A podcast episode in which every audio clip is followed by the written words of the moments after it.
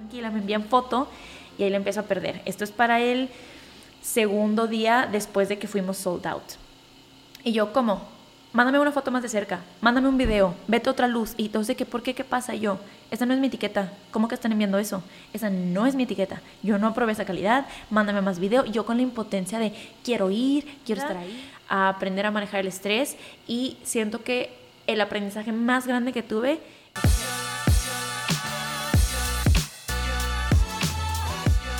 Hola y bienvenido a En Otro Nivel. Yo soy Chago Elizondo, emprendedor, atleta de aventura y anfitrión de este podcast. Mi objetivo con este podcast es contar historias que merecen ser contadas, motivarte y abrirte las puertas a las pláticas sinceras que tengo con mis invitados, personas a quienes considero están en otro nivel.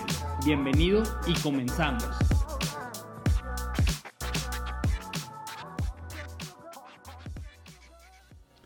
Pues ahora sí, Ana, bienvenida. Bienvenida aquí En Otro Nivel. Gracias, gracias. Qué fancy el intro, me encantó. Qué bueno.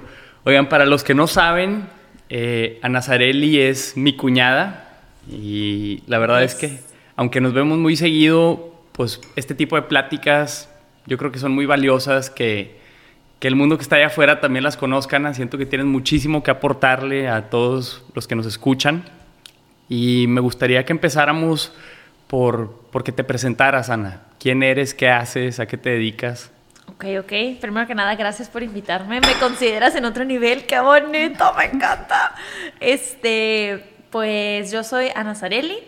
Me dedico a hacer videos de belleza en YouTube. También tengo mi Instagram, que mi Instagram es un poquito más combinado entre belleza, lifestyle, mi día a día, hábitos, moda. Entonces, eso sí es una cuenta un poquito más como personal y todo lo de belleza lo dejo enfocado a YouTube. Ok. ¿Y cómo empezaste en esto, Ana?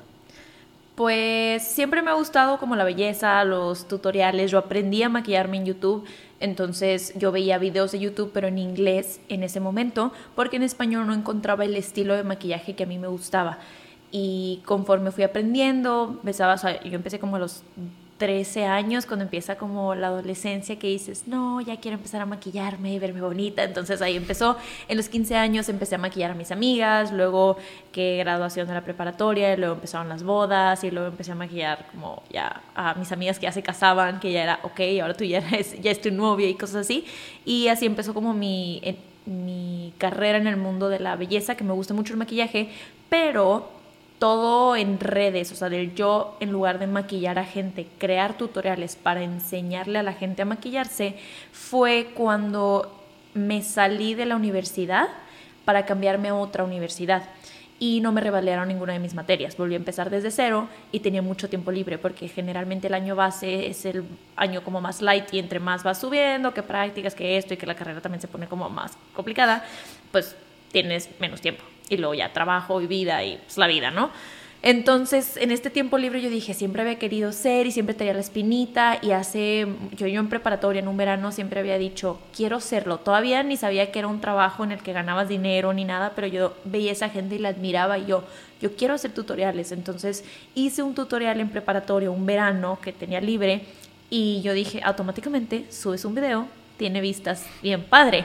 No tenía ni tres vistas y yo, qué pena o sea, como que no tiene vistas. Y entre mi hermana y yo diciéndole, a ver, le tienes que poner reload a la liga hasta que salga mínimo 100 vistas porque tiene que haber tres números.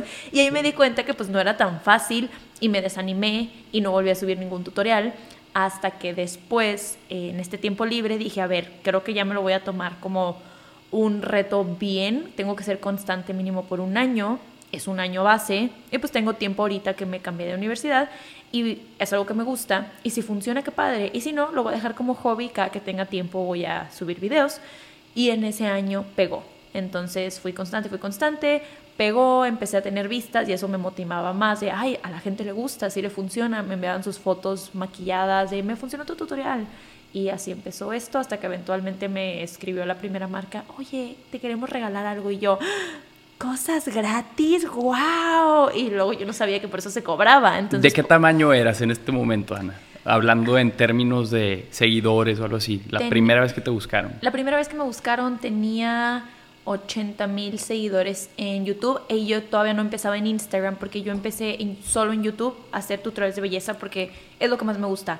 Editar, grabar, hablar a la cámara y pues Instagram yo decía, esta es mi red personal, pero lo bueno, bueno es YouTube. Entonces ya después de un año dije, a ver, esto va de la mano, va en conjunto y luego un año después empecé en Instagram también a, a verlo ya como extensión de este canal de belleza. Ok. Entonces tenía como 80 mil seguidores. Muy bien. Oye, Ana, y pues yo, yo creo que tú sabes que está muy de moda que como hace muchos años los niños querían ser futbolistas y luego pues otras generación querían ser artistas y demás.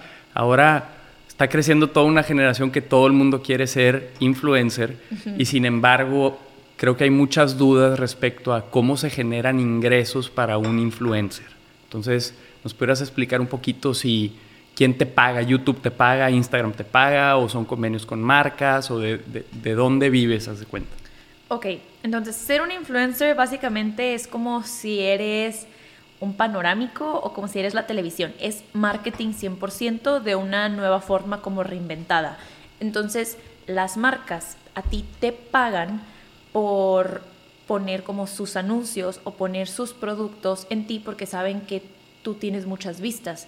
Y como la gente ya no ve tanta televisión abierta, em, está mucho más enfocado el que me paguen a mí, por ejemplo, si una marca dice, em, yo quiero promocionar mis lipsticks y estos lipsticks es un color rojo que va a estas mujeres y es de lujo, entonces tiene que tener tal, tal, tal, ir a tal, tal, tal.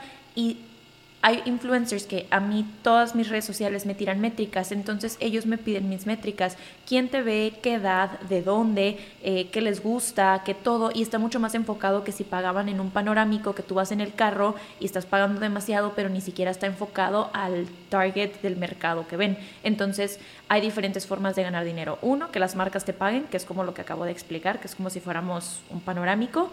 Dos, eh, el mismo concepto, pero por ejemplo en YouTube. En YouTube, ¿verdad? Que cuando picas un video salen anuncios, pueden salir antes del video o te sale un pop-up a través del video o a veces el video se corta como si fuera un anuncio y salen anuncios en el intermedio del video y al final también pueden salir. Yo como creadora de contenido puedo escoger si quiero anuncios todos, tírame todos los que quieras o nada más al principio o nada más al final o intermedio o qué tipo de anuncios sí y cuáles no. Todo eso yo también lo puedo controlar. Y lo que pasa es que las marcas le pagan a YouTube directamente, suponiendo Ford, oye, ¿sabes qué? Yo tengo todo este budget, te lo voy a pagar a ti YouTube y quiero que me segmentes porque yo quiero que tal gente, a tal gente y este nicho me vea. Entonces ya YouTube dice, ok, mira, tengo estos creadores, voy a poner estos comerciales en estos creadores que hacen contenido de carros y también de hombres y bla, bla, bla, y que porque es un carro que está segmentado para brandearse, para marketearse para hombres. Entonces ellos también ya lo pueden hacer y como están usando mi tiempo de creación de contenido, ellos me tienen que dar algo a mí, pues porque están usando mi contenido, están interrumpiendo mi contenido para hacer ese anuncio y ellos nos dan un porcentaje de lo que Ford le paga global a YouTube. Entonces YouTube a mí también me paga para que pongan anuncios arriba de mis videos. Y eso también incentiva a que el creador de contenido quiera hacer más contenido, más gente conozca la plataforma de YouTube, YouTube tenga más vistas, entonces Ford también pague más para que puedan seguir haciendo estos anuncios. Y eso va directamente, por, ejemplo, yo cuando uso YouTube, siempre me sale un botoncito al lado de saltar anuncio o algo así. Cuando le pica a la gente ahí saltar anuncio, ¿Pagan, no pagan? ¿Qué, qué, qué sucede con eso? ¿O el anunciante paga independientemente si el que lo está viendo se lo salta o no? Yo te voy a ser bien sincera. Es todo un mundo hablar de monetización de YouTube específicamente. Ha habido mil temas, mil controversias, desmonetización, monetización en todo este sentido, porque hay tantas reglas y están, no es como, ah, automáticamente una vista es un peso. Antes era así. Y hubo un tiempo en el que los influencers, de los primeros, de la primera generación de influencers, de YouTubers, ganaban unas cantidades industriales de dinero que tú dices, ¿cómo es posible? Obviamente YouTube ya después lo empezó a ver y también lo segmenta, sabe que hay países primermundistas que la gente tiene más poder adquisitivo, que la gente tiene más accesibilidad, accesibilidad a poder... Eh, comprar lo que están poniendo los anuncios, hay gente que no, entonces una vista de alguien de YouTube México vale menos que alguien de YouTube Estados Unidos o YouTube Canadá o YouTube Europa, entonces no pagan igual, pero si un video se hizo viral en Asia, aunque ese video tenga menos vistas que uno que se hizo súper viral en México, voy a ganar más del de Asia. Entonces si tengo 3 millones de vistas en México y hubo uno que empezaron a ver por alguna razón demasiado en Canadá, y el de Canadá solo tiene 30 mil vistas, puedo ganar el mismo dinero o más dinero que el que tiene 3 millones de vistas en México. Entonces, hay demasiados factores, el de dónde lo ven, a qué hora lo ven, el si salta en el anuncio o no salta en el anuncio también, el de si el anuncio sale al principio o sale al final, si lo puedes saltar, porque hay unos que no te dejan skip y hay unos que sí, entonces depende mucho y depende también qué tanto vas a ganar porque tú escoges, oye, que sí puedan skip, que no puedan skip, que esto sí, o si tú pones abierto a que YouTube con los filtros también YouTube te dice, pues nosotros tenemos gente aquí, tenemos algoritmos, entonces solo vamos a poner los que vayan ad hoc a tu mercado, pero no te dicen específicamente cuál va a salir. Entonces de la nada puede salir un Lady Speed Stick al principio porque sabe que es para mujeres, para mujeres que van a activar, o puede salir algo de toallas femeninas de Saba, o puede salir algo de Ford porque también ha salido de carros en mis videos. Entonces ahí yo lo dejo abierto a que el algoritmo de YouTube los ponga dependiendo del mercado que me ve. Ok. ¿Y en Instagram, Ana? ¿Existe monetización? No, Instagram no paga. En Instagram se gana de lo que las marcas te pagan. Entonces yo hago IGTVs y si el IGTV que hice está sponsoreado, no sé, ahorita, café por Nescafé, el que me está pagando es Nescafé, no Instagram en sí. Ok. Se está hablando de pláticas según esto que hay muchos chismes que ya Instagram eventualmente va a monetizar, pero hasta ahorita no. Ok. Me imagino que al principio, cuando te empezaron a buscar, hace ratito que nos platicabas que cuando tenías 80 mil seguidores y te buscó la primera marca, pues te emocionabas con cualquier marca que te buscara. Yo creo que como cualquier eh, aspirante a ser influencer.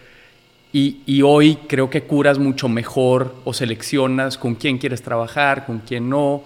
Y, creo que eso da también mucho sentido de, pues, pues de una publicidad sincera, ¿no? De, anunciar productos que realmente usarías y que crees que son buenos y, no nomás porque te paguen estar anunciando.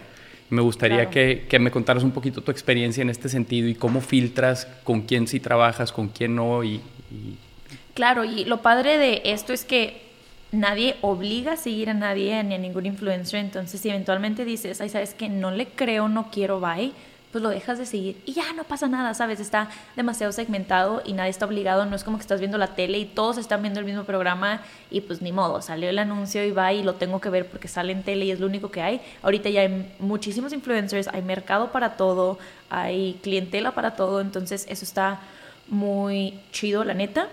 Y aquí también, em, pues ya depende del influencer, de eh, cómo se maneja el influencer. Hay influencers que sí dicen, a ver, yo soy sección amarilla y si la gente quiere ver, si de la nada se le acopla a alguien ver y dice, ay, eso ni al caso, pues lo van a saltar y le hace skip el story o no le das el swipe up y no pasa nada.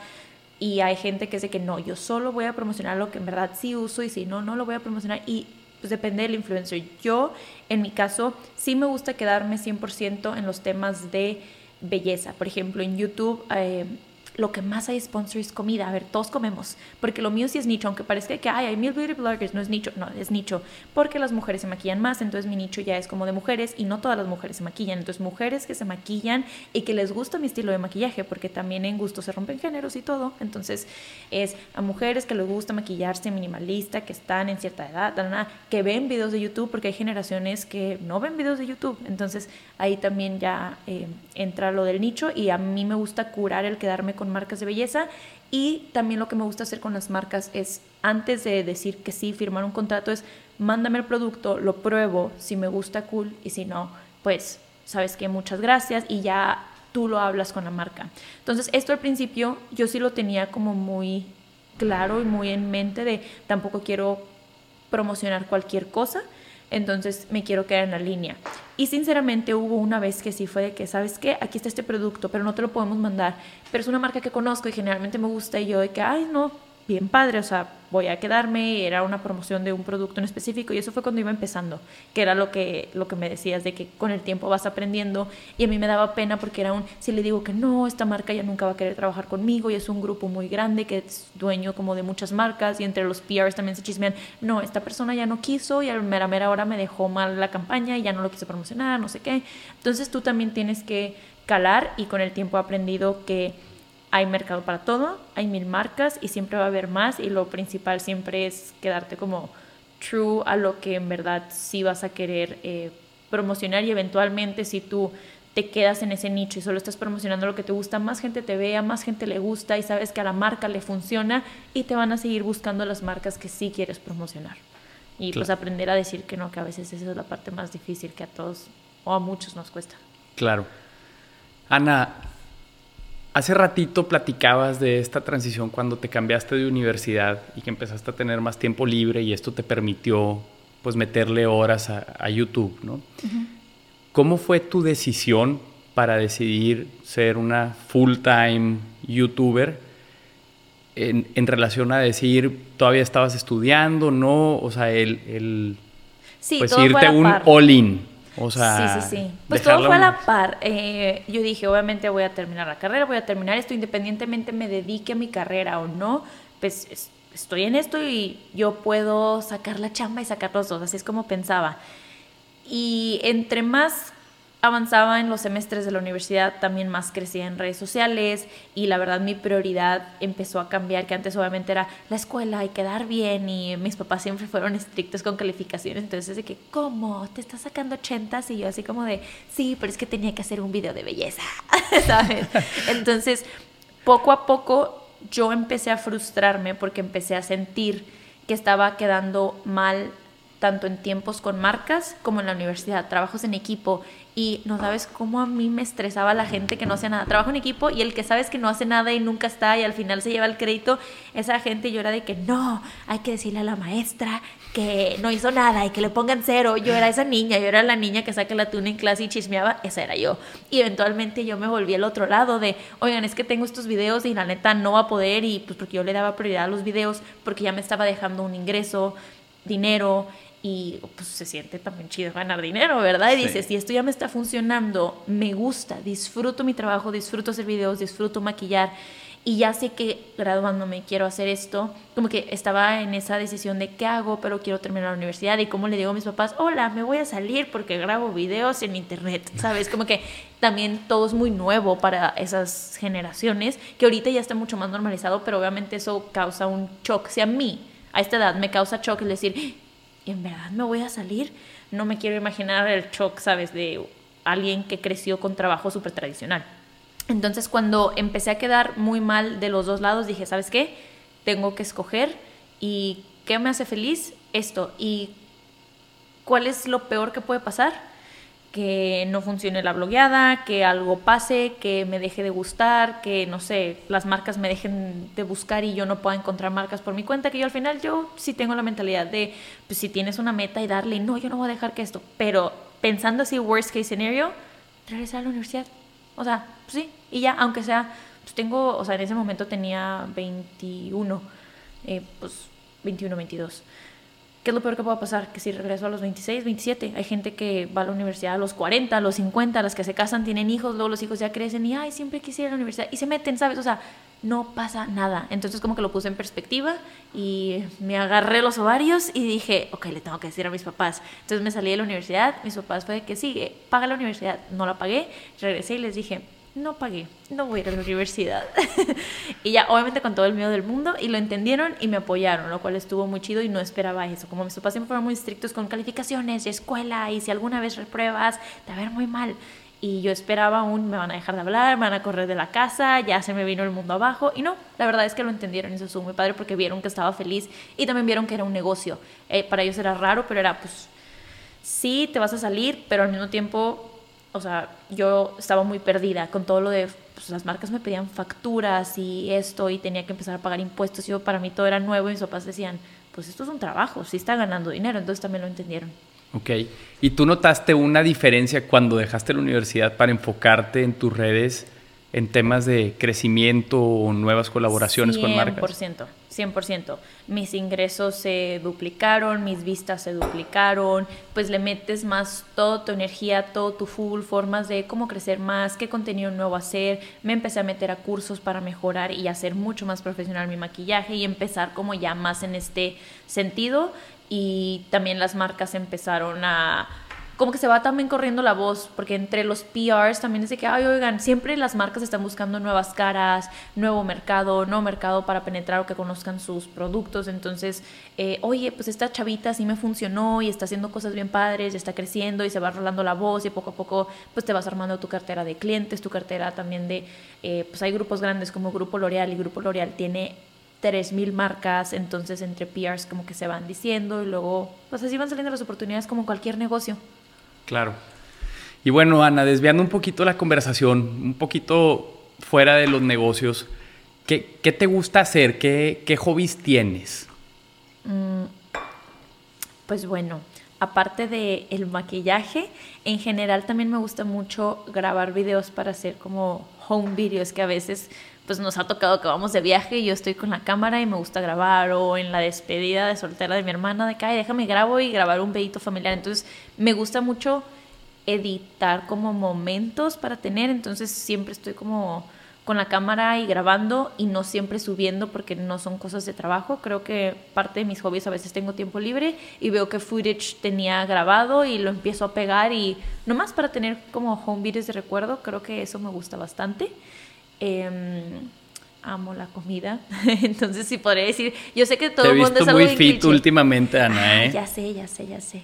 Pero la fit lo veo más como, es algo que me ayuda mucho a empezar mi día de buenas. Lo agarré como un hábito porque la verdad yo, o sea, yo veo que tú disfrutas y tu hobby es la bici y hacer ejercicio y dices, wow, en las mañanas y la bici y esto. Para mí no, para mí era, tengo que hacer ejercicio porque tengo que mover el cuerpo y porque no me voy a quedar petrificada pero mi sentimiento no es tanto de que, wow, que me encanta hacer ejercicio, me encanta el feeling post ejercicio y que me hace súper productiva para mi día. por salud y wellness más que por disfrutarlo en sí. Sí, me, o sea, en ese momento sufro, pero el sentimiento post ejercicio, yo creo que se puede decir mi hobby. Mi hobby es el sentimiento post ejercicio.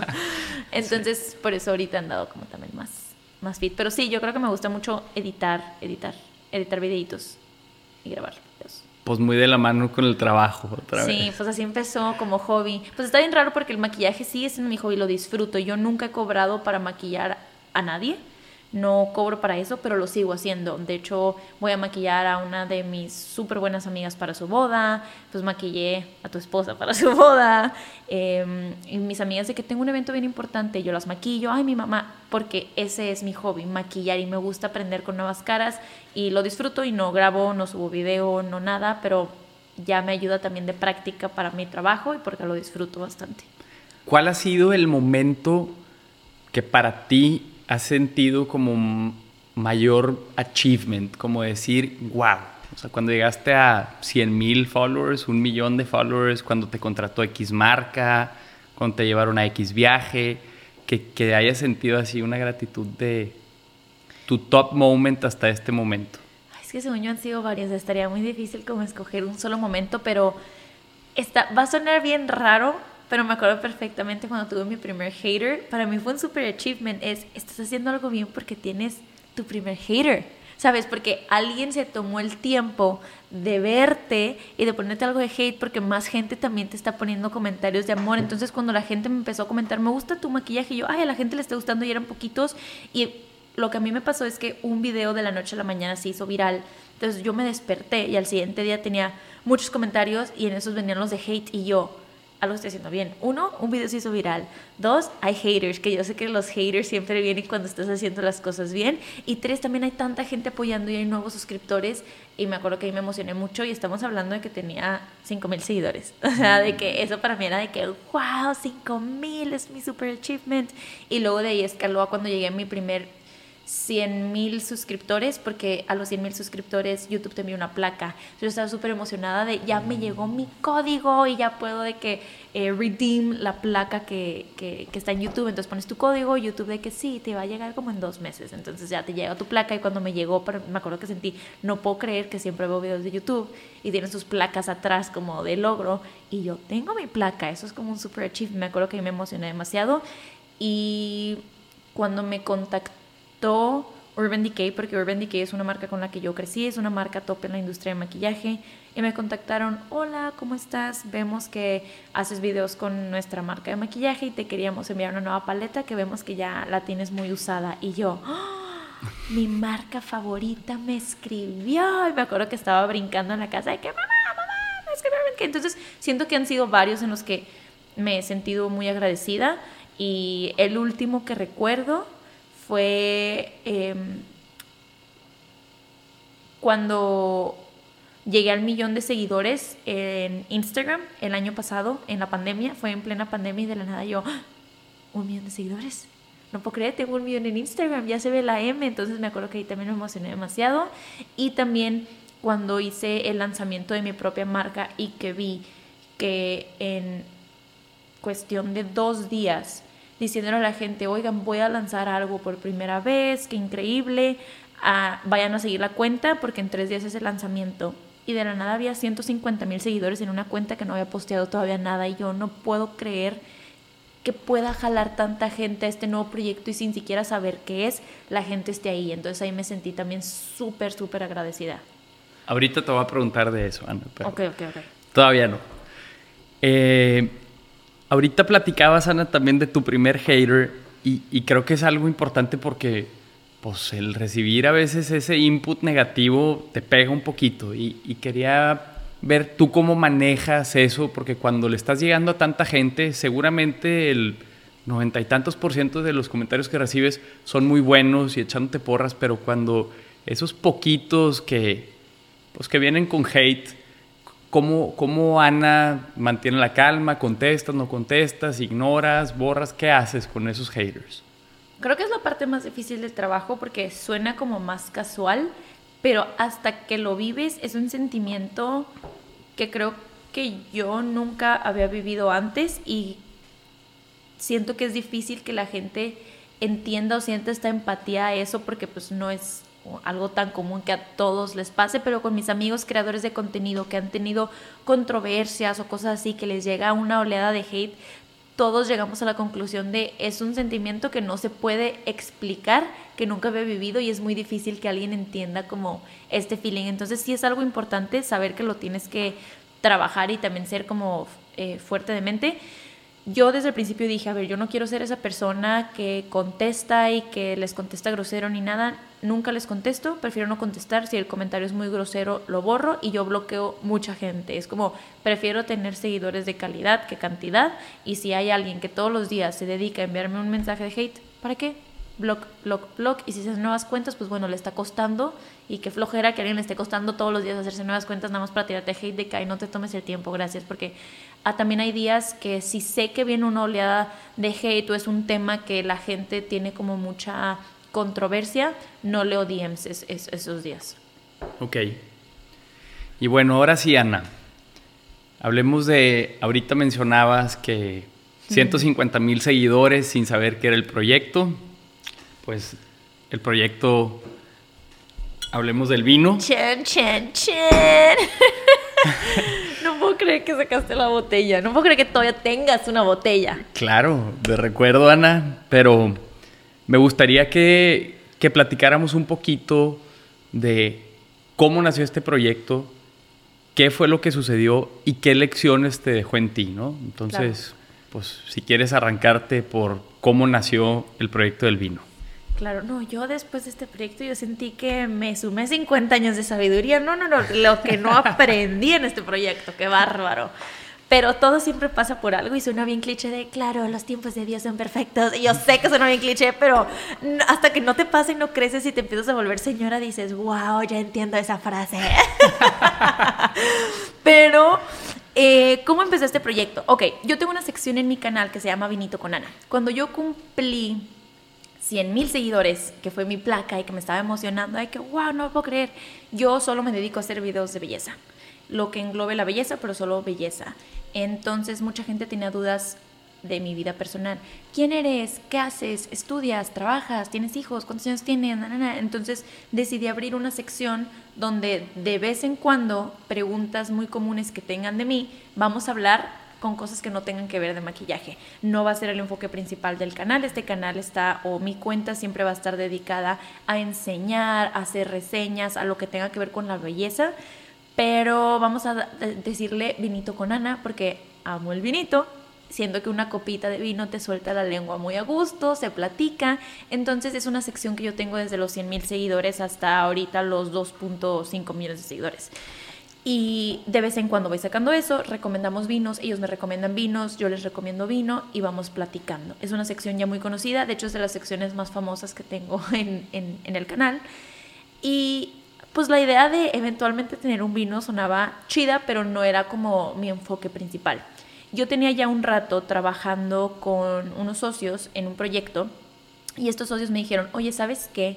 Nosotros estamos también en este proyecto, sabemos que a ti te encanta esto del vino, quieres probar nuestra gama de vinos, no sé qué, y yo, claro, mándenme, y me encantaron sus vinos, y yo, qué rico vino, y me plantearon la idea, pues si quieres lanzar vino, podemos lanzar vino, nosotros tenemos todo para lanzar vino, ya tenemos vinos, creo que puede ser esta mancuerna muy chida y yo, claro, suena increíble y el otro proyecto que teníamos que se seguía trabajando es un proyecto bastante tardado en la creación, en todo esto, en todo, es un proyecto bastante tardado en la creación, básicamente. Y para esto fue de que, pues, ¿sabes qué? Me encanta esta idea, hagámoslo y nos súper emocionamos, así nublados en un wow, ya nos veo, mi vino va a estar en todas partes y quiero un vino bien rico. Entonces fue de que vamos a empezar con esto. Y decidimos empezar el proyecto, nos pusimos un timeline y dijimos, claro, nosotros en seis meses lanzamos. Y ahí es donde empezó todo. Entonces ellos tienen una gama de vinos súper grandes, ellos son productores y dijimos, ¿sabes qué? Pues vamos a, a, a ver qué cosecha hay, porque pues todas las cosechas son con un año de anticipación y todo, pero tenemos estas cosechas, qué se va a hacer, nuevos blends, también la uva es diferente, cada año crece diferente y para esto ellos tienen un enólogo en la marca, que ellos, ellos vinieron y me hicieron como toda esta parte de la explicación y vamos a hacer esto y mira, tenemos toda esta gama y ya fue cuando me dijeron, ¿qué vino quieres? Tinto, rosado, fácil de tomar, no fácil de tomar, lo quieres de lujo, no de lujo y ya íbamos como haciendo este setup de que no, yo quiero un vino que no sea ni súper caro ni súper barato y así fue el, proceso de hasta que al final estábamos entre tres rosados y estábamos entre dos tintos, nos gustaron, ok, van a ser esos, me encanta. Entonces para eso, em, em, así es como creció la marca de historias líquidas. Ok. Y pues sí. Ah, ah, así es como nació, ¿no? O sea, de que la selección de vinos y demás. sí y yo me acuerdo que tú empezaste una campaña como viene algo nuevo diciendo pero sin decir, ¿no? Y me acuerdo que en un lapso rapidísimo, con una cuenta privada incluso, o sea que la gente tenía que picarle request. Ah, ajá. Eso a mí me pareció impresionante, como 100 mil seguidores en una cuenta de una marca que no sabemos qué va a vender, que no sabemos qué es. Claro que ni siquiera la gente sabe cuánto la gente, cuánta más gente le está siguiendo porque todos están picándole request y de repente un día en el lanzamiento, creo que fue ese día o fue un día antes que aceptaron la cuenta y empezaron a subir el contenido. Una noche antes, una noche antes. Se lanzaba como a mediodía del día siguiente y una noche antes abrimos la cuenta. Ok. Sí, entonces así fue como creció la marca, el proyecto, la idea. Fue, dijimos, en seis meses lanzamos, eh, ilusos nosotros, que claramente en seis meses es muy poco tiempo, como que muchos imprevistos, y decidimos también una fecha muy, muy complicada, que es Navidad, donde todo está saturado, todo está lleno, se atrasan mucho proveedores, todo porque tienen mucha demanda. Y son cosas que vas aprendiendo sobre la marcha de, pues no lances en una temporada pico como Navidad. y más en pandemia, que muchas compras son online. Online, entonces están atrasando todos los envíos, las paqueterías están a full, o sea, fue una serie de combinación de muchos eventos que pues de todo se aprende, pero fue una receta para un fracaso viral. ok, platíqueme un poquito del desenlace, ¿qué pasó ahí? Llegan esta noche antes, eh, empiezan a subir qué es el producto, en, ¿qué fue? Uno, dos días, sold out todo el stock que tenían, ¿verdad? Claro, sí. ¿Cómo fue? O sea, platícame un poquito qué empezó a pasar a partir de ahí. Claro, ok, pues bueno, entonces se hace toda esta parte, se hace todo el pre antes de lanzar, yo nada más diciendo voy a lanzar algo, pero no les voy a decir, no les dije nada, todo este tiempo trabajando en eso, a la par seguía con mis videos de YouTube y todo, pues esto es aparte.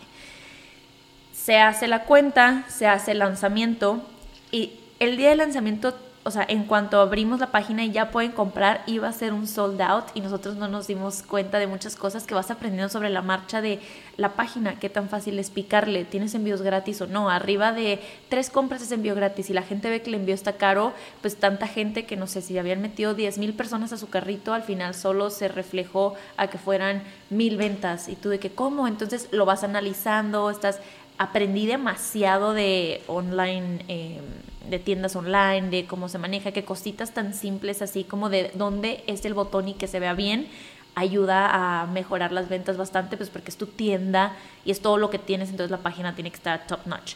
Y ya todo fue sold out y nuestro error empezó en que por querer lanzar antes de Navidad para que a la gente le llegara su vino para Navidad, todavía no teníamos las botellas completas. Entonces, como era pandemia y también todo en aduanas se estaba retrasando mucho, pedir que el vino lo trajeran desde España etiquetado iba a tardar pero demasiados meses y dijimos no y había un stock muy grande de ese mismo vino porque en la industria en general de alcohol, no nada más de vino, la, no sé, la casa productora que haga o el vino o el vodka o el whisky, lo que sea, tiene esto y diferentes marcas le compran a esos viñedos y oye, pues yo soy Kirkland y yo te compro, pero el mismo, no sé, suponiendo una marca super nice de, no sé, de tequila o de vodka también le compra y uno lo venden a, no sé, mil dólares y el otro lo venden a 500 pesos, 200 pesos, y es muy normal, pues porque es el líquido, el líquido todo depende cómo lo brandeas, también el valor agregado de la marca, o sea, todo de eso depende. Entonces,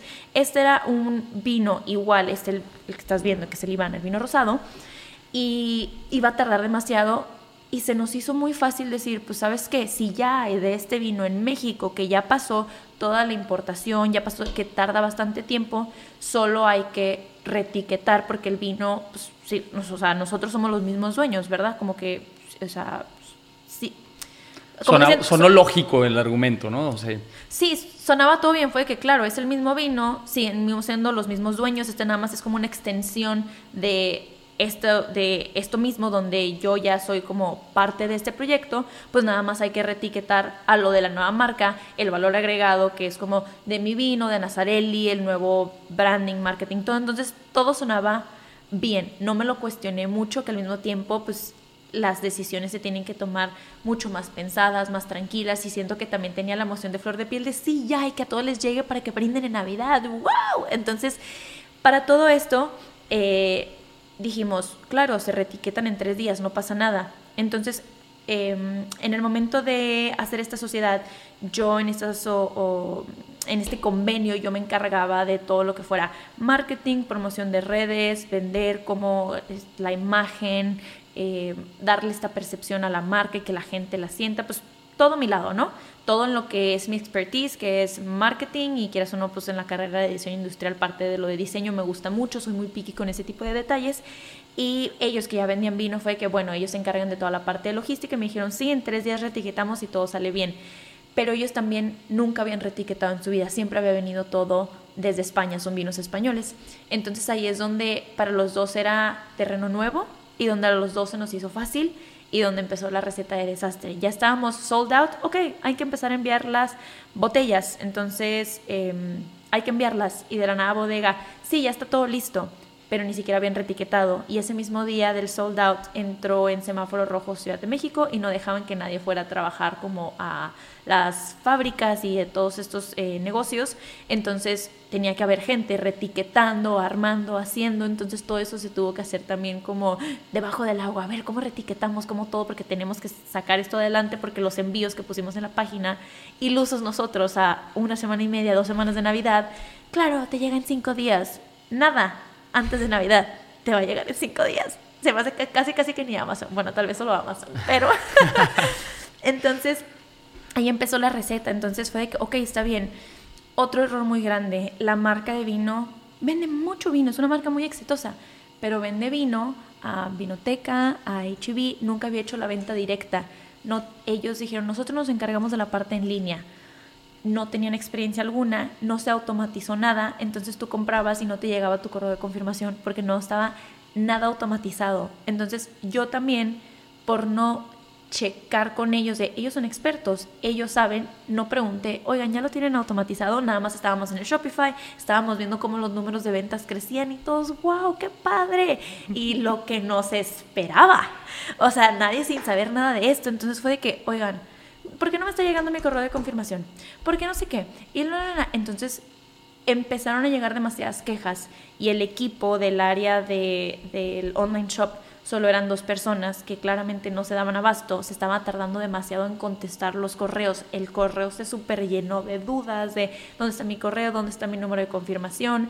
Para esto yo me acuerdo perfectamente que solo puse como varias cartas sobre la mesa, oigan, yo quiero enviar por DHL porque para mí, en mi experiencia, es como mejor me llegan los paquetes. Yo amo DHL, siempre me llega súper bien, me llegan notificaciones, hasta ya nos llevamos con el compita que llega y abre y está el perro, ya nos conoce, o sea, como que todo muy bien. Y ellos dijeron, no, nosotros trabajamos con esta feta y nos funciona súper bien. Y como que ahí ya depende de muchas cosas, de, también de aprendizaje, de es vidrio. Y cualquier paquetería, sea DHL, sea Amazon, sea la más fancy, todo lo que es espejo, vidrio que se pueda quebrar, nunca se van a ser responsables. Hay otros productos en los que sí, si roban paquetería o si algo, la paquetería se hace responsable, pero nunca va a pasar en esto. Y se le llama como producto ilícito, así, mm. así, le, así le dice la paquetería. Entonces, lo que también pasó es que la paquetería rompió casi casi la mitad del producto antes de que se le enviara a las personas. Entonces, nosotros ya lo habíamos enviado, demasiada gente quejándose, hey, eh, no me ha llegado mi producto. Y deja tu Ana, yo me acuerdo, esto tú ya estás hablando cuando la paquetería ya tenía los productos, pero yo me ah. acuerdo de haberte visto incluso en un punto donde, ¿sabes qué? Entre los miembros del equipo nos repartimos y a mí me toca estas, no me acuerdo, 100 direcciones, tengo que encargarme ah, yo de estos, buscar la dirección y todo, porque había un tema con las direcciones en la página, siento que es un blur, siento que mi cerebro de que literalmente fue de que bórralo de tu mente porque fue un momento de shock, ok, me salté pasos, tienes toda la razón. Entonces, pasa esto, lanzamos y pensamos, ok, ya retiquetaron todo, todo está bien, semáforo rojo, nada estaba retiquetado, pero uno confiando el equipo, el equipo diciéndome, tú no te preocupes, aquí ya casi todo está listo retiquetado para no preocuparme o alterarme de que no tenían nada retiquetado por retiquetar rápido, por querer hacerlo bien para sacar los paquetes, retiquetaron muy feo. Luego también la imprenta, yo diciendo de que yo quiero que sea un vino, que la etiqueta se vea bien fancy, que tenga relieve, rose gold, hicimos varias pruebas, me mandaron las pruebas, Ana, pruebas esta prueba y esta calidad la pruebo, que empieza el tiraje, mandamos a hacer el tiraje y el proveedor, y ahí sí ya no sé qué fue, no sé si fue el proveedor, si fue mi equipo, si fue algo, de que no, es que el proveedor se equivocó y lo imprimió todo así como, casi casi como si hubiera sido a Office Depot y lo imprimes ahí. Y yo, esa no es mi etiqueta, pero como todo está en Ciudad de México y yo estaba en Monterrey, yo dependía de que los de bodega me enviaran fotos y me estaban enviando fotos de, mira, ya se retiquetó una parte como para hacerme sentir tranquila, me envían foto y ahí le empiezo a perder. Esto es para el segundo día después de que fuimos sold out. Y yo, ¿cómo? Mándame una foto más de cerca, mándame un video, vete otra luz. Y entonces, ¿qué, ¿por qué? ¿Qué pasa? yo, esa no es mi etiqueta. ¿Cómo que están enviando eso? Esa no es mi etiqueta. Yo no aprobé esa calidad, mándame más video. Yo con la impotencia de quiero ir, quiero estar ahí, pero es semáforo rojo, ni siquiera ellos mismos pueden ir, tiene que haber muy poquita gente en bodega porque están entrando escondidas a la bodega porque es semáforo rojo. O sea, era demasiadas situaciones. Entonces yo de que, esa no es mi etiqueta, eh, esta no es la calidad que yo aprobé, estoy muy triste, sabes, como que me daba mucha impotencia porque yo había promocionado y brandeado de que se les va a llegar la botella y pueden de que tomarse el vino y reutilizarla de tan bella que está porque le pega el sol y el relieve y de la nada veo esto y yo, esto tiene la peor calidad del universo, o sea, esta no es mi impresión y no es mi etiqueta, ese fue mi primer estrés donde casi me da el patatús. Entonces hablo con los socios y les digo, ¿saben qué? No es mi calidad, soy muy picky, sabes de que tantas marcas les digo que no, hago reseñas de marcas y le pongo tanto pero a las marcas y todo, que porque el empaque no está bonito, que porque no cuidaron la calidad de no sé qué, que yo en mi primer lanzamiento salga esto no con la calidad que quiero, por favor, oigan, hay que regresarle el dinero a todos y tomarnos nuestro tiempo y hacer un relanzamiento el siguiente año más tranquilos, que salgan bien otra vez el tiraje de las etiquetas. Sé que ahorita es un gasto, pero a largo plazo la gente va a confiar en nosotros y va a salir mejor. Y ahí es donde yo ya fue mi aprendizaje de la vida de con sociedades, de con gente, de agarrar colmillo, de ponerme piqui. Pues en el contrato yo no tenía voz ni voto. O sea, al final de cuenta yo podía decir mi opinión, pero ellos decían no, no. Entonces yo les dije eso, el consejo lo habló. No, Ana, es mucho dinero y entonces lo vamos a enviar así. Y yo, pero es que es mi imagen, es mi marca, es mi cara.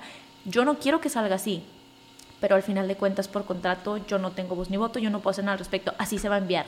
Entonces yo ya con el nudo en la garganta, tú me viste en la casa que lloraba todos los días, llegaba y de que qué tienes y yo, o sea, todo esto lo cuento muy tranquila, todos los días de mi vida lloraba. Entonces yo de que bueno, está bien ya, es esto. Y luego después Yo me acuerdo que sí, eso que dices tú, y era antes de que esto explotara. O sea, era ah, cuando internamente estaba empezando a hervir las cosas, pero allá afuera todavía no había tenido un impacto en retrasos de envío. Les voy a poner un timeline. Esto, vamos a irnos cuentas regresivas del día de que fue el sold out. Fue sold out al día siguiente de lanzar. Después del sold out, dos días después, veo las etiquetas y me empieza a dar el patatús. Y yo de que, no, un día después me entero que no automatizaron las guías, hasta el día después, porque yo diciendo, oigan, porque la gente me está empezando a escribir a mis redes que no les está llegando su correo, ¿qué está pasando? No, es que no se automatizó esto, tenemos que enviar todos los correos manuales y yo, ¿cómo que? ¿Qué? Dije, hasta yo sé eso. O sea, eso es un error de principiante. O sea, si tú eres el experto en venta de vino, ¿qué está pasando? Sí, es que somos expertos en vino, en venta de vino, pero no en venta directa, no en venta online. No hemos vendido vino online. Entonces yo fui también como el guinea pig en este proyecto, ¿sabes? Y yo, ¿Cómo? Pues ya eran demasiados pedidos también que dijimos, ¿sabes qué? Hay que repartirnos las guías, hay que hacer las guías a mano, no hay de otra, y no les pusimos un filtro a la gente que cuando compraban el vino tenía que tener dirección, número, código postal. Hay gente que solo ponía su calle entonces tienes que mandarle un correo, hey, solo me pusiste tu calle, me puedes completar todos estos datos, darle follow-up, que ya te lo den, armar la guía a mano. Entonces ese proceso tardó. La gente diciéndoles, yo mencionando en redes, te va a llegar de 5 a 7 días. No les llegó de 5 a 7 días claramente. Entonces la gente ya se estaba quejando en mis redes, en las redes de historias líquidas. Nadie se daba abasto para contestar a tanto porque también nosotros estábamos haciendo las guías a mano. Trajimos a gente externa para poder hacer esto. Ustedes en la casa, pues te ayudo a hacer las guías, Ana. Y yo de que no, no se preocupen, todo bien. Entonces, ese fue como otra parte del estrés. Después de eso, a mí me habían enviado fotos de las etiquetas. Yo ya con el estrés de no es mi etiqueta, no es la calidad que quiero, no puedo hacer nada al respecto porque mis socios no quieren eh, regresar el dinero y ya lo quieren mandar así y legalmente no puedo hacer nada al respecto. Lo van a enviar y todo lo tengo que hacer a mano y hay, faltan demasiadas direcciones de completar porque la gente le daba next sin poner su código postal, entonces no puedo enviar nada sin el código postal y el número de casa. Como este tipo de cositas y luego como dos semanas después veo más videos en bodega porque oigan, ya se envió todo, no, todavía no yo, es que ¿Qué les falta para enviar todo? ¿Qué está pasando? Es que no hemos terminado de retiquetar. Pensamos que nos iba a tomar tres días toma demasiado tiempo etiquetar y por hacerlo rápido le dejaban todo el pegamento de la etiqueta pasada a todo mm. esto y no les cambiaron el sello de la importación que es este marbete. Entonces ahí ellos ni siquiera pensaron en eso, no se les ocurrió. Yo ahí yo no tenía idea, o sea, yo nunca pensé que le fueran a dejar el sellito del marbete del vino pasado. ¿Sabes? Entonces, si tú escaneabas tu marbete, salía el vino pasado y no este vino. Entonces la gente era de que, ¿cómo? Estoy comprando este, pero escaneo el marbete y me sale otro vino. Entonces ahí fueron demasiadas cosas que ahí sí digo, oye, pues ni cómo defenderme, sí, de que qué te pasa y yo, pues no hice nada malo, no es una práctica mala, no hice nada malo en lo absoluto, sabes de que es del mismo proveedor, pero una cosa es eso y otra cosa es que lo compres y te vengan las tres etiquetas de las tres diferentes, sabes de que pues no, no es lo mismo eso, ¿verdad? Y yo, no, pues ni cómo defenderme, una disculpa, oigan, pues sí, lo vas a escanear y te va a venir el marbete otro vino, una disculpa, pero luego también venía con el pegoste de la etiqueta pasada, porque no se lo quitaron bien por hacerlo a las prisas, con la impresión mal, con mil cosas y yo no, no, no, no, no. Receta para la tormenta receta de perfecta. desastre y yo impotente sin poder hacer nada porque desde el principio, antes de enviar los vinos, me dijeron no va a pasar esa devolución de dinero. Obviamente ya al final todo el dinero se regresó claramente, pero ya que había explotado las cosas hasta que ya llegó un punto en el que ya fue que esto explotó a ser de que National News receta viral de la peor marca de vinos. Y también obviamente entra el hate de la gente y el hype y todo, pero pues bueno, entonces nos vamos como por partes. Esta es la segunda semana donde yo veo que la mayoría de las etiquetas están mal pegadas y con sticker y con el marbete equivocado. Yo queriéndome morir, la gente quejándose más, sin darnos abasto para contestar, pues que te contesten en los 20 minutos o a la hora en el servicio al cliente. Se estaban tardando de uno a dos días en contestar al servicio al cliente, contestando como podíamos con los DMs, la gente devuélveme mi dinero, pero sabes, como que todo este proceso, contratamos a gente externa, experta en Shopify para que nos empezara a ayudar y eso alivianó bastante las cosas, empezó a bajar como todo y yo pensando, creo que ya pasó lo peor, a las dos semanas de es Navidad, la gente quejándose que no llegó, ya no puede hacer nada, pidiendo perdón en redes, perdón que no les llegó para Navidad, pero pues estamos dependiendo de paqueterías. Tres semanas después me entero que en esta feta, en bodega, se rompieron la mitad de los paquetes que nosotros ya habíamos enviado, aunque estuviera mal pegado, mal todo, ponle tú que no se vea bonito, el vino sigue siendo bueno, es un vino importado, está sellado, está cerrado, el vino es riquísimo, entonces yo de que pues bueno, ya no me queda de otra más que mejorar mis siguientes lanzamientos, pero pues vino es vino y está rico y te lo vas a tomar.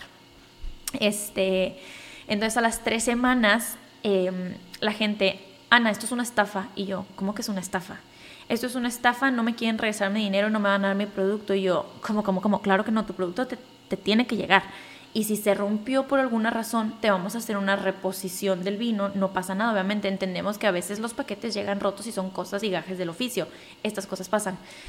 Mm, eran demasiados, pero eran demasiados. Pero no estás entendiendo la cantidad de pedidos rotos. Entonces, le escriben a historias líquidas. Hey, ¿dónde está mi pedido? No me ha llegado, me meto al número de guía y el número de guía nada más sigue diciendo en bodega. ¿Qué está pasando? Historias líquidas no contesta ese día porque no se está dando abasto con tantos correos, entonces deciden escribirle directamente a esta feta y esta feta tiene automatizado contestar, hola, ya vimos tu incidencia del pedido tal, tal, tal, tal, tal, como es un producto ilícito y no se puede, no vamos a poder entregar el producto y no se te va a devolver el dinero. Gracias, buen día. Pues la gente piensa, me estafaron, pagué por algo y no me va a llegar. Entonces la gente se empezó a volver loca, eres una estafadora. Obviamente me escribían y yo, ¿cómo? Claro que no. ¿Sabes qué? Déjame te regreso todo tu dinero. Tienes todo el derecho, no te voy a estafar. Y en esos casos, obviamente, si era regresar el dinero. Lo que los socios no querían era desde el principio, desde antes de enviarlo, regresar el dinero. Pero si fue nuestra culpa de que se rompió, claro, el problema es que esta feta no nos avisó a nosotros que los paquetes se habían roto. Nada más nosotros, o sea, los enviamos y de que sí, entonces ya están en tránsito y seguía diciendo en tránsito, nosotros pensando que esta feta estaba tardando y... ¿Y cómo revisaron eso? ¿Guía por día o las personas que les escribían? las personas nos tenían que escribir, pero imagínate ya el, la bola que se hacía para que la gente nos escribiera y fue de que, ok, ¿sabes qué? Yo ya obviamente la estaba perdiendo, ya no sabía ni qué hacer con mi vida y yo ya, por favor, de que ya no puedo pasar nada peor, claramente todo podía estar peor, todo siempre puede estar peor. Entonces fue de que, ok, ¿sabes qué? Vamos a hablar con esta feta, pásame todos los números de guía que se rompieron para nosotros poder hacerle la devolución a, específicamente a estos paquetes y cuáles no se han roto. Entonces ahí empezó como todo este proceso, esta feta fueron los tres días más largos de mi vida, que, de mi vida que tardó en darnos la lista de los paquetes rotos porque en esos tres días todo estalló y explotó y se hizo viral.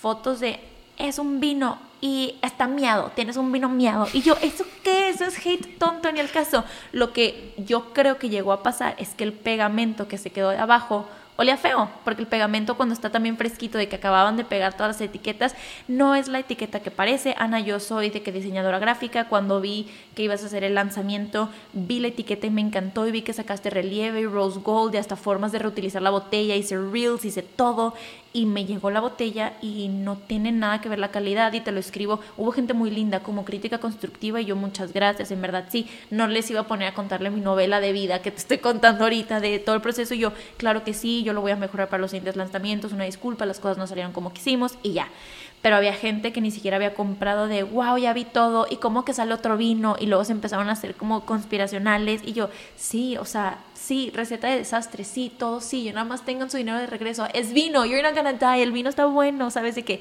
ten tu dinero, entonces yo ya con mis socios de, mi imagen está manchada, es mi primer lanzamiento, neta, regresen el dinero. Y ahí fue cuando, ok, ya hay que regresar el dinero, pero ya que todo está yo, ya que fue viral dos días seguidos en Twitter, Top México, Trending Topic número uno, luego fue como, o sea, fue demasiado y ha sido la vez que más me ha llegado hate en mi vida. Y fue muy raro porque esos días... ¿Cómo se acabó esto al final? ¿Se le regresó el dinero a todas las personas que pidieron su devolución? Sí, pero había casos muy específicos que esos eran los casos que a mí me tenían preocupada porque toda la gente, o sea, la lista que nos envió esta feta de que estos se rompieron, nosotros los regresamos luego, luego, tarda en reflejarse en su cuenta. Había gente que, ay, es que ya cambié mi tarjeta, entonces rebotaba el pago y eran casos ya muy específicos que tenías que darle foro, pero esos eran los casos fáciles. Esta feta dejó en puerta muchos paquetes que estaban ya rotos, pero como ellos los entregaron, ellos se. Yo ya entregué el paquete, entonces si la gente no nos enviaba correo de que les llegó roto, no había forma de nosotros saber que el paquete llegó mal. Entonces teníamos que esperar, entonces mandando, oigan, tuviste un error con tu paquete, te llegó roto, te llegó mal, te llegó algo, por favor avísanos, te vamos a hacer la devolución de tu dinero, pero no tenemos forma de cómo saber si tú no nos envías un correo. Entonces ahí es donde ya entra que gente tres semanas después, oye, nunca me quejé, pero sí, me llegó uno la semana pasada, oye, yo nunca me quejé, pero no se me regresó el dinero y me llegó roto y me envían foto y yo, ¿por qué no me enviaste correo antes? Yo pensé que ya había acabado con esto, pero ya eran tres personas que faltaban, o sea, ya poco a poco entre fueron bajando de las incidencias, pues ya como que se fue apaciguando, había todavía muchísimo hate, pero a ver, nosotros tenemos los números reales de quién sí compró, quién no, gente en redes quejándose, pásame tu número de, de, compra, una disculpa que estés tan enojada, ya no nos contestaban y obviamente checábamos y el correo de esa persona pues no, no, no estaba ni siquiera en las compras, nada más era gente que por el hype empezó a tirar mucho hate. Entonces yo pensé que eran demasiados casos y al final de cuentas sí nos dimos casos, sí eran bastantes casos, pero ya todos se fueron solucionando, entonces el error principal también era que no había forma de saber cuál llegaba bien y cuál llegaba mal, a menos que ellos nos escribieran si ya había sido entregado en su domicilio. Ok. Y bueno, Ana, esta es la historia. ¿Y cómo me resumirías las lecciones aprendidas de todo esto que pasó con me el encantó. vino? Esto fue todo el chisme, de que la chisma, pero de esto aprendí demasiado.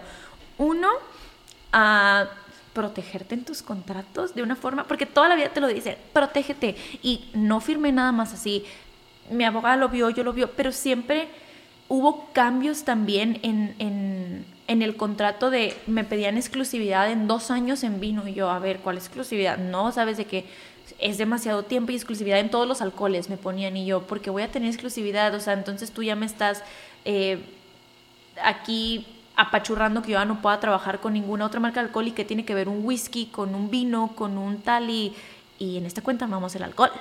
entonces, entonces fue que no, entonces sí se cambiaron muchas cosas de que, oye, esto se ve muy abusivo, oye, esto no, oye, esto hay que quitarlo, me ponían de que tienes que postear una vez al día y yo, yo decido cómo postear, esa es mi expertise, yo soy la experta y tampoco quiero a la gente todo el día, compra, compra, compra, así no funciona, también aburres a la gente, entonces se cambiaron muchas cosas, pero siempre viéndolo de el lado, si Ana no funciona, si Ana la riega, si Ana no vende, si Ana no refleja en ventas, si Ana no hace esto, si Ana trabaja con la competencia, si Ana no sé qué. Y como yo nunca había vendido nada por mi cuenta, nunca había emprendido, era mi primera vez, yo había trabajado con marcas, pero cuando tú trabajas con una marca es muy raro que la marca te diga, estas son tus ventas, gracias, todo lo que te pagamos se reflejó, y si redituó, no redituó, si funcionó tú no tienes forma de saber eso y a veces les preguntas a las marcas y hay marcas muy lindas que sí te dicen más como las locales, más pequeñas de mira, no, sí, se reflejó en tantos, pero cuando trabajas con marcas grandes no te sueltan esa información, eso ya es más interno. Entonces como yo no sabía si yo iba a reflejar en ventas o no, mi mente también fue como, no, no, no, yo confío en mi trabajo, yo puedo, sí se puede esto, no pasa nada eh, y nunca me puse pique del otro lado de, hey, y si tú la riegas, aunque tú seas ya un experto y un grupo grande, eh, si tú la riegas, si tú esto, si todo, ¿qué va a pasar? y cómo voy a esto y al final de cuentas es mi cara y es mi trabajo y de esto vivo, entonces si algo pasa, ¿cómo se va a solucionar? Yo tengo que tener la última palabra, todo esto entonces me enseñó a ponerme viva en mis contratos y siempre pensar worst case scenario, hacerte grande, creo que algo que también aprendí es que yo me hacía chiquita. Ellos son grandes, ellos son expertos, ellos ya saben. Nobody knows shit. Una disculpa por mi francés, no sé si en este podcast se van a decir groserías o no, pero eh, siempre pensar worst case scenario de todos los sentidos, aunque pienses que alguien ya tenga todo bajo control, nunca nadie tiene nada bajo control. De fuera parece que todo está bajo control, pero nada está bajo control. Entonces, ponerme pique en contratos, aprendí también que no anunciar un lanzamiento hasta que sepas y te cerciores que el producto está listo, porque parte de nuestro error fue, hay que lanzar porque claro, se terminan, el día que lanzamos se termina de retiquetar todas las botellas. Entonces lanzamos diciendo, hoy se terminan de retiquetar. No, no, no, no, no. Hasta que no estén todas retiquetadas, no lances porque siempre hay inconvenientes. Y si tú ya lo anuncias con la gente, y no pasa algo y ya lo anunciaste, ahí es donde empiezan los problemas. Entonces tú le tienes que adelantar a las personas toda la información antes de que ellos empiecen a quejar para que no empiece esta receta de desastre. También aprendí mucho de, de ventas online, como lo que te decía del botón. Cambiamos el botón a que se viera más, en una hora fue sold out cuando al principio lo quitaba de su carrito, aprendimos que la gente no quiere pagar envíos, entonces, ay, arriba de tres botellas ya es envío gratis, no teníamos envío gratis, no, ¿sabes? Como este tipo de cositas. Em, a también hicimos pruebas de enviar el vino, aunque fuera vidrio, pero ya nos dimos cuenta que al enviar vidrio siempre va a haber incidencias y te tienes que cubrir con esas incidencias. Y aunque tuviera burbuja y una caja especial de vino para que no pasara, no, siempre tienes que tener cuádruple o quíntuple. Entonces, si vas a enviar en paquetería este tipo de producto, em, que mis pruebas de incidencias que hubiera en los envíos fueran más rigurosas. Nosotros de un segundo piso tiramos la caja, not enough, vete al piso 10, vete al piso 15 y pateala a ver si así aguanta, ¿sabes? Como que ese tipo de cositas que fuimos aprendiendo, que nuestro también, el servicio al cliente tiene que ser súper rápido, de que sí, puedes tener muy buen servicio al cliente, pero si no es rápido, van a buscar la forma de, si tú no me contestas, déjame ver quién me contesta a la hora, a las dos horas, a las tres horas, porque yo soy el cliente así que quiero saber ya. Entonces, eh, que la respuesta de servicio al cliente sea muy rápida, a aprender a manejar el estrés y siento que el aprendizaje más grande que tuve es hacer empática. Algo que a mí me pasaba, como yo no había emprendido, yo me dedico a hacer tutoriales de maquillaje y reseñas de maquillaje y yo en mis reseñas era muy dura. Es que mira cómo se le ve el rayoncito aquí, ya esto no tiene la prueba de calidad. Y estando del otro lado, errores en la fábrica siempre van a pasar y errores de esto siempre va a pasar y siempre puede haber un rasguño o una burbuja o un algo. Entonces también fue, sí, tampoco estoy diciendo, es perfecto, sí tiene este rayón, pero hacer mucho menos dura en juzgar ya estando de los dos lados, porque estando del lado que no emprendes, todo suena bien. Ay, ¿por qué no lo envío rápido? Cuando estás del otro lado dices, estas cosas pasan y no pasa nada. Entonces siento que la empatía fue como la, de las cosas más grandes que me pasó y en mis nuevas reseñas fue algo que dije en redes de una disculpa si alguna vez fue muy fuerte con tu marca, sabes de que me dedico a también hacer reseñas como de marcas tanto pequeñas como grandes y si fui muy dura, una disculpa, de que en mis palabras más que nada. Entonces siento que para mí eso fue como el shock más grande de ya estuve de los dos lados. Wow, muy bien Ana. Sí. Y bueno, me gustaría preguntarte qué sigue para Nazarelli ya pasamos por esta crisis. Ok, ok. Ya tienes estas lecciones, este aprendizaje nuevo. Y de aquí para adelante, ¿qué sigue para Ana? Me di una pausa que dije, creo que sí fue mucho. Y que al principio dije, no me afecta, todo bien, no leo hate, no leí comentarios como por una semana. Porque en verdad, siendo creador de contenido, cuando sabes que hablas de hate, no leas. Es lo mejor que puede haber para paz mental. Y no solo lo digo yo, te lo dicen, o sea, que Justin Bieber, que esa persona así es famosa, famosa mundialmente en la vida, no leas, no leas porque no te va a hacer bien. Entonces, em, me di un break para no leer, yo pensé que no me había afectado y entre más pasaba el tiempo, nada más me di cuenta que estaba evadiendo ese sentimiento en lugar de sanándolo. Entonces llegó un punto en el que está bien desaparecerte un rato, no va a pasar nada. Si creciste una vez, si tus números bajan porque dejaste de crear contenido todos los días, está bien darte breaks. Lo importante es que si tú no estás bien, tu marca, tú, tu proceso, tú no vas a estar bien. Entonces me di un break ahorita, ya regresé de mi break porque eso ya tiene eh, un rato. Decidí que ahorita no estoy lista para, ok, voy a seguir con este proyecto porque es un proyecto todavía no sanado. Em, quiero darme este año nada más para ver qué quiere Nazarelli bien, porque a raíz de todo esto, por eso digo que las cosas pasan por algo, me hizo reconsiderar mis otros proyectos. Yo tenía como otros cuatro proyectos para este año, o sea, este iba a ser mi año del emprendimiento y dije, ¿sabes qué? Tómate las cosas con calma, porque no puedes lanzar y decir, todo va a ser un éxito. Ponle su esfuerzo debido a cada uno y ya viste lo que pasó con el vino. No pasa nada, de los errores se aprenden. Confío en mi trabajo, yo sé que hago las cosas bien, yo sé que no soy una estafadora. Entonces, simplemente aprendí a tomar las cosas más lento. Son proyectos que voy a retomar. No sé si el vino lo retome pronto porque me hizo reconsiderar qué en verdad quiero en la vida. Hago contenido de belleza. Me encanta el vino, me fascina el vino. Pero mi sueño más grande, más Ana, es el maquillaje. Y si este proyecto por fuera que estaba involucrando como maquillaje, belleza, accesorios, como varias cosas, es tu sueño, enfócate primero en tu sueño y ya después retomas estos otros proyectos que también me encantan y también son mis sueños, pero creo que le di prioridad a mis cosas, entonces como que ahorita me estoy enfocando en mis prioridades, eso es lo que sigue para Nazarelli, y pues seguir dándole. Claro, fregón.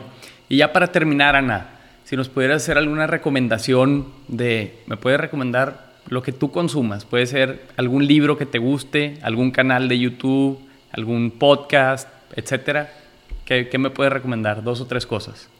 Ok, creo que también a raíz de lo que pasó del vino, puede que mucha gente me juzgue y una disculpa. Yo sé que esto también es tema controversial. Ay, volteando, no sé a qué cámara voltear porque hay como un trillón de cámaras. Pero eh, a raíz de que pasó todo esto, también me volví una persona que, uno, el hábito de hacer ejercicio. No saben la ansiedad con todo lo que viví, con el G, con el todo. Por eso me decías, andas bien fit. Se los juro que me cambió la perspectiva todas las mañanas empezar con la endorfina de sí puedo, porque a veces me levantaba y yo, la gente fue fail mi primer lanzamiento y que tu mente te empieza a jugar sucio a ti mismo de ya no puedes, eh, la gente ya no cree en ti, ni para qué lanzas otra cosa, haces ejercicio, empiezan las endorfinas y no, claro que puedo, y claro que lo voy a lanzar. Entonces para mí el ejercicio fue clave. Escuchar podcast en la mañana de mentalidad positiva también me ayudó mucho porque mi mente me estaba jugando súper sucio de todo va a ir mal, todo te va a ir mal, la gente ya no cree en ti, la gente no te va a recomprar, ¿cómo vas a hacer un relanzamiento si la gente ya te dice estafadora? ¿Sabes? O sea, como que todo esto. Entonces hay dos podcasts que me gustan mucho, a todos sí. Y ahora va a ser este. Es correcto. Claro. Muy bien. Este... Eh, a todos sí que está muy enfocado como a mentalidad positiva, como la mente es poderosa, gente que con su mentalidad ha llegado lejos por siempre estar pensando en grande, que parte de lo que les digo que mis enseñanzas de este tiempo fue que yo me hacía chiquita. Ellos son grandes, ellos saben, yo solo soy chiquita, yo puede que no funcione. Y en lugar de empezar a pensar, claro que esto va a funcionar, porque soy Ana y porque confío en mi trabajo y porque yo voy a estar en todos los anaqueles y va a ser el vino más vendido, o sea, empezar a cambiar eso, entonces eso también lo recomiendo bastante, él en las a todos sí, síganlo, es de nuestra otra cuñada, hermana de Ana, Eve. Y afirmaciones positivas. Hay uno de afirmaciones positivas en, en, en, Spotify. Entonces, literalmente son de 3 a 5 minutos y todas las mañanas, o si te bañas, o mientras te cambias, o mientras te arreglas de afirmaciones positivas. Y yo, sí, mantras. Entonces, también les recomiendo mucho el de afirmaciones positivas. Está muy cool. Em, ¿Algún canal de YouTube que tú sigas? Ok, les puedo recomendar muchos canales de belleza, que es lo que más consumo. El de Violet FR, si les gusta el maquillaje y les gustan las cosas visuales muy bonitas, es una persona que combina como... Eh, tiene muchos amigos en el mundo de cine, entonces sus videos son hermosos de ver, es placer visual y se maquilla muy bonito, entonces les recomiendo el canal de Violet FR, que es un canal que me gusta mucho. También el de este... Mm, ay, que te lo puse a ti una vez en la casa. Se me acaba de ir su nombre, se me acaba de ir su nombre, que hace viajes y que vimos el de Corea, que a veces lo pongo en las noches. Sí, sí me acuerdo de este... Se me acaba de ir. De viaje. ¿Alex, de viaje? Tienda. No, Alex, Alex Tienda. Ay, los no sé, pero ahorita lo checamos y se los voy a poner en la descripción de, del podcast también para que lo sigan. Ok. Pero vimos toda una serie como de ocho episodios de su viaje a Corea del Norte y estuvo muy interesante. Sí, eso lo consumo mucho. Tiny Desk lo consumo bastante, entonces les recomiendo el NPR Tiny Desk en YouTube. Lo ponen de fondo, la van a pasar increíble. Solo, no tienen que saber de qué, solo pónganlo, la van a pasar increíble. Y por último, tu cuenta de Instagram favorita, obviamente que no sea la tuya. Solo la mía. eh, Es que tengo también bastantes, tengo también bastantes, pero últimamente, ¿cuál traigo de moda? Porque siento que eso es como preguntar, ¿cuál es tu canción favorita? O en ese tipo de cosas, porque dices, tengo tantas, o películas favoritas, que tengo tantas, o comidas. Pero últimamente en Instagram veo mucho a. ¿A quién? A Josephine, se llama eh, así, Josephine en, en Instagram. Es una cuenta como de concepto de alta moda, pero me gusta mucho la fotografía que tiene, entonces todos los días veo su cuenta, sube fotos todos los días, eso me gusta mucho. También...